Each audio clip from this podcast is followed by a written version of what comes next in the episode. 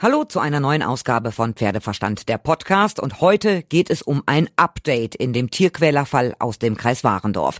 Ihr habt es mitbekommen, das Kreisveterinäramt hatte 15 Pferde von einem Hof in Oeldelette geholt. Der Stallbetreiber hat auf Pferde eingeschlagen. Mit Schaufeln oder Forken. Und Videos im Internet zeigen das. Das Kreisveterinäramt bringt alle Pferde und Ponys ratzfatz von dem Hof in Sicherheit. Innerhalb von 24 Stunden rollten die LKW an. Hört euch dazu die Folge aus der vergangenen Woche an. Das ist die Folge Nummer 123 von meinem Podcast. Und jetzt haben sich mehrere Reiterinnen bei mir gemeldet, die anonym bleiben wollen. Nach ihren Aussagen sollen die Pferde jetzt verkauft werden. Aber nicht, wie zum Teil schon vorab besprochen, zu einem bestimmten Preis. Nein, jetzt sollen die Preise auch noch in die Höhe gehen. Die Pferde sollen also meistbietend verkauft werden. So der Vorwurf der Reiterinnen. Auch jetzt stehe nicht das Wohl der Tiere im Vordergrund, sondern immer noch der Profit. Und eine andere Behauptung, die Pferde gehören nicht dem, der die Pferde verkloppt haben soll, sondern alle seinem Sohn. Und das ist mir auch bestätigt worden, denn ich habe nochmal beim Kreis Warendorf angerufen. Am Telefon ist jetzt wieder Felix Höldmann, der Sprecher des Kreises Warendorf. Hallihallo, Herr Höldmann. Guten Morgen, Frau Artig. Letzte Woche sind ja die 15 Pferde von diesem Hof in Sicherheit gebracht worden. Was können Sie jetzt zum Start in die neue Woche sagen? Wie geht es den Pferden? Also die äh, Pferde sind von unseren Tierärzten direkt am Mittwoch eingehend untersucht worden und zum Glück wurden keine akuten, schlimmen Verletzungen festgestellt. Es gab leichtere Blessuren, wobei nicht ganz klar ist, ähm, worauf die zurückzuführen sind. Das ist natürlich immer schwierig äh, bei so einer Untersuchung festzustellen, aber zum Glück äh, gab es keine schlimmen akuten Verletzungen bei den Pferden. Ähm, was man jetzt vielleicht noch zum Zustand sagen kann, teilweise sind die Pferde ähm, ein wenig verschüchtert, was natürlich möglicherweise auch damit zusammenhängen kann, dass sie jetzt aus ihrer gewohnten Umgebung auf andere Höfe gebracht worden sind, wo sie sich in ein neues Sozialgefüge einfügen fügen müssen.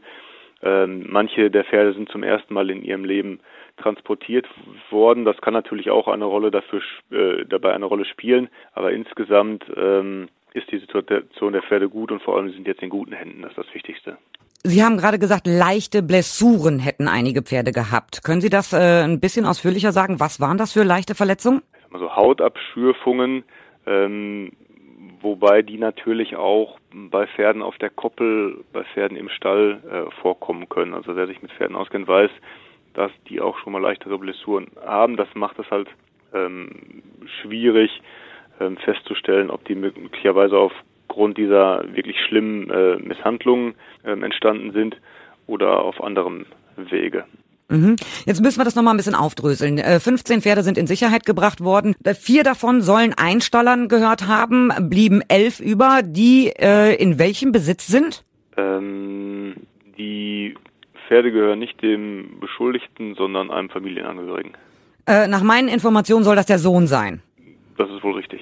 Können Sie ein bisschen äh, ausführlicher darüber reden, was das für Pferde sind? Sind das jetzt Jährlinge? Sind das drei, vier, fünf, sechsjährige? Äh, sind die geritten, dass man so ein bisschen das handfester kriegen kann, um was es da geht? Bei 15 Pferden ist ja die Bandbreite ziemlich groß. Richtig. Ähm, dazu kann ich Ihnen allerdings äh, leider keine detaillierten Auskünfte geben. Mhm. Nach meinen Informationen, ich habe am Wochenende sehr viele Telefonate entgegengenommen.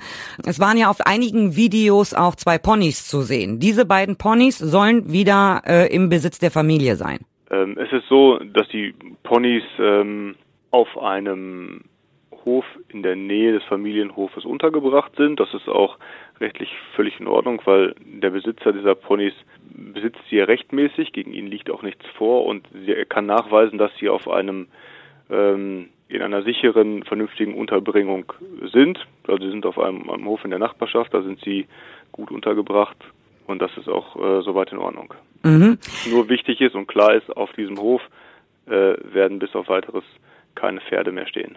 Da, wo sie vorher gestanden, auf dem Hof, äh, wo sie vorher gestanden haben, auf, ähm, wo sie unter der Einwirkung des Beschuldigten äh, standen, da werden bis auf weiteres keine Pferde mehr stehen. Mhm. Was ist denn mit den Pferden, die den Einstallern ähm, gehören? Sind die alle abgeholt worden? Ja, die Einsteller haben äh, ihre Pferde äh, abgeholt von den Höfen, wo die Pferde in Sicherheit gebracht äh, worden waren und haben sie anderweitig ähm, auf anderen Höfen untergebracht. Mhm, das waren vier Pferde, das können Sie bestätigen. Das waren vier Pferde, ja. Die anderen Pferde Wer betreut die jetzt? Die werden auf verschiedenen Höfen außerhalb des Kreisgebietes, aber hier in der Region ähm, betreut. Mhm. Ich habe gerade auch mit der Polizei gesprochen. Die Anzeige läuft gegen eben diesen beschuldigten Mann, diesen Senior, gegen den Junior, der Sohn, da haben Sie mir ja gerade bestätigt, ist offiziell der Eigentümer der anderen Pferde. Ähm, da wird nicht ermittelt. Ähm, jetzt habe ich aber am Wochenende, weil ich eben so viele Ges äh, Gespräche geführt habe, ähm, erfahren, dass diese Pferde auch verkauft werden sollen. Äh, ist das so einfach möglich? Also Grundsätzlich kann der Eigentümer diese Pferde natürlich veräußern, wenn er das möchte. Also er kommt Wer auch. das vorhat, äh, kann ich Ihnen nicht sagen. Ähm, ja, er soll sie vor allen Dingen auch meistbietend verkaufen wollen. Es gab bei dem einen oder anderen Pferd vorab eine Preisabsprache, die gilt jetzt nicht mehr, weil jetzt müsse man mehr Geld dafür verdienen. Und da habe ich äh, viele Anrufe bekommen äh, nach dem Tenor. Und schon wieder steht nicht das Wohl der Tiere im Vordergrund und mal wieder wird an Profit gedacht. Ähm, und es ist eigentlich völlig egal, ob sie in richtig gute Hände kommen oder irgendwo anders hinkommen. Hauptsache, wer, wer mehr zahlt, der bekommt die Pferde. Kommt denn der Sohn, der ja Eigentümer ist, gegen den natürlich auch nicht ermittelt wird, gegen den liegt nichts vor, kommt der an seine Pferde dran? Also er kann die Pferde auch anderweitig unterbringen, wenn er der Behörde garantiert, dass sie in einem sicheren, vernünftigen Umfeld untergebracht sind. Nur auf dem Hof, wo sie vorher standen, also wo sie von uns ähm, in Obhut genommen worden sind, ähm, da kann er sie bis auf weiteres nicht mehr unterbringen. Mhm. Jetzt hat das Kreisveterinäramt ja woanders untergebracht. Wer zahlt denn diese neue Unterbringung? Ähm, vorerst tritt der Kreis in Vorleistung. Aber Sie holen sich das Geld ja wieder. Richtig, Von dem Eigentümer oder von dem Beschuldigten? vom Eigentümer. Das heißt, er dürfte jetzt ein Interesse haben, die Pferde zu verkaufen. Wie, wie läuft das äh, praktisch? Ich kenne Da kann ich diesen. Ihnen nicht sagen. Das weiß ich nicht. Also das kann ich Ihnen, da kann ich Ihnen keine Auskünfte zu geben. Ist der Kreis jetzt noch weiter involviert? Das Kreisveterinäramt? Was sind jetzt noch die weiteren Aufgaben des Kreisveterinäramtes in diesem Fall?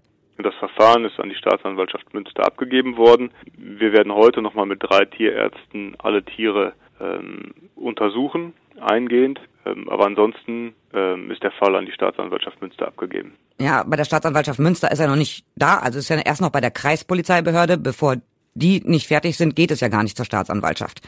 Also noch ist die Polizei ja äh, involviert mit Anzeigenaufnahme etc. pp. Erstmal sage ich vielen herzlichen Dank, äh, Herr Höldmann, für die Infos äh, und ich bleibe natürlich auch an dem Fall weiter dran. Ja, Dankeschön. alles klar, gerne.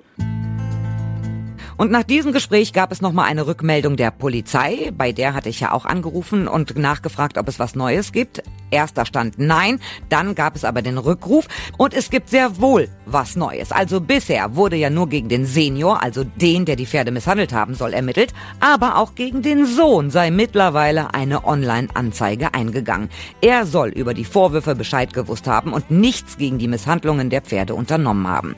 Jetzt wird gegen ihn ermittelt wegen Verstoßes gegen das Tierschutzgesetz. Es besteht nämlich der Anfangsverdacht einer Straftat. So, und das war's soweit von mir. Ich bleib natürlich dran an dem Fall und ihr könnt mir schreiben über pferdeverstand.podcastfabrik.de, über die Facebook-Seite oder über Instagram. Und ich hoffe, ihr seid auch beim nächsten Mal wieder dabei, wenn es wieder heißt Pferdeverstand, der Podcast.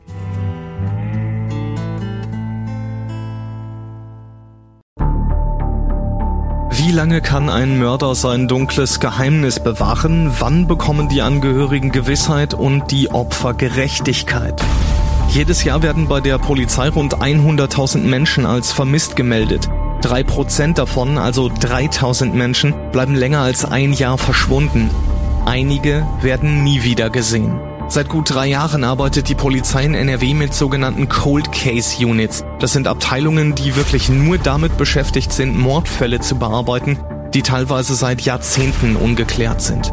Ich bin Mike Mattis, Radioredakteur und News Anchor und ich spreche mit Ermittlern über diese Fälle. In meinem Podcast Licht ins Dunkel, Cold Cases und ungeklärte Vermisstenfälle von hier beleuchten wir gemeinsam mit Profilern, Staatsanwälten und Mordermittlern Cold Cases und ungeklärte Vermisstenfälle aus ganz Deutschland.